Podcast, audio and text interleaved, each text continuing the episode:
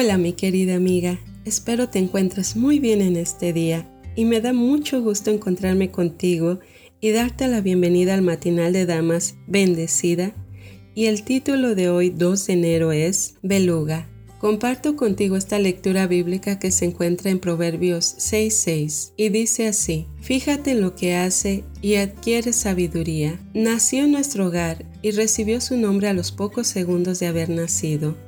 Este gatito es todo blanco, exclamó nuestro hijo de cinco años, excepto por esa mancha negra en la cabeza que parece un espiráculo, llamémoslo beluga, como las ballenas blancas. Beluga vivió con nosotros casi 16 años y aprendí muchas cosas de él. Era tolerante. Su madre murió cuando él y sus hermanitos tenían solo cuatro semanas y media de vida. Lo único que podían hacer era lamer leche. Sin embargo, uno de sus hermanos extrañaba tanto a la mamá que durante los cuatro meses siguientes, Beluga le permitió que tratara de lactar de él. Era sociable. Si estaba buscando ranas al lado del lago y veía que estábamos en familia, disfrutando de las primeras sombras del atardecer, corría a sentarse con nosotros. Algunas veces, Quería su propia silla para poder estar al mismo nivel que mi esposo y yo. También solía esperar en el pasillo hasta que veía que nos íbamos a acostar y, entonces, saltaba sobre la cama y se acomodaba al lado de mis rodillas.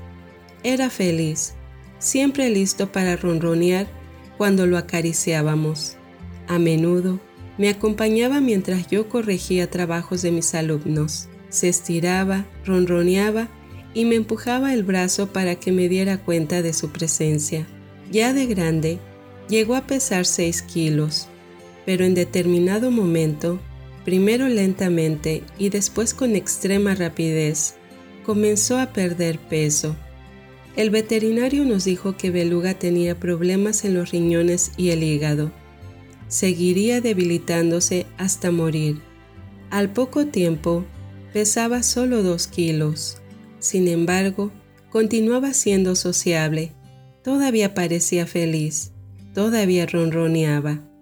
Una noche, me di vuelta en la cama y choqué contra Beluga, que estaba acurrucado al lado de mis rodillas. Medio dormida, le toqué la cabeza a modo de disculpa. No respondió con un ronroneo. Había muerto. Si estuviera vivo, con seguridad habría ronroneado. No quería prender la luz y despertar a mi esposo, así que lo toqué de nuevo. Él abrió los ojos, acomodó la cabeza entre las patas delanteras y volvió a su sueño interrumpido.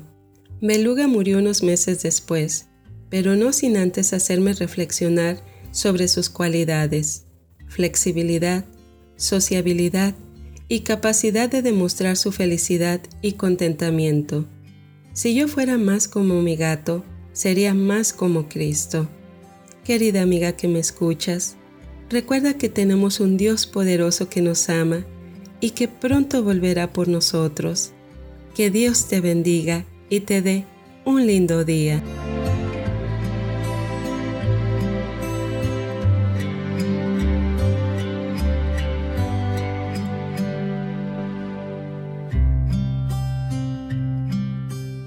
Gracias por escucharnos.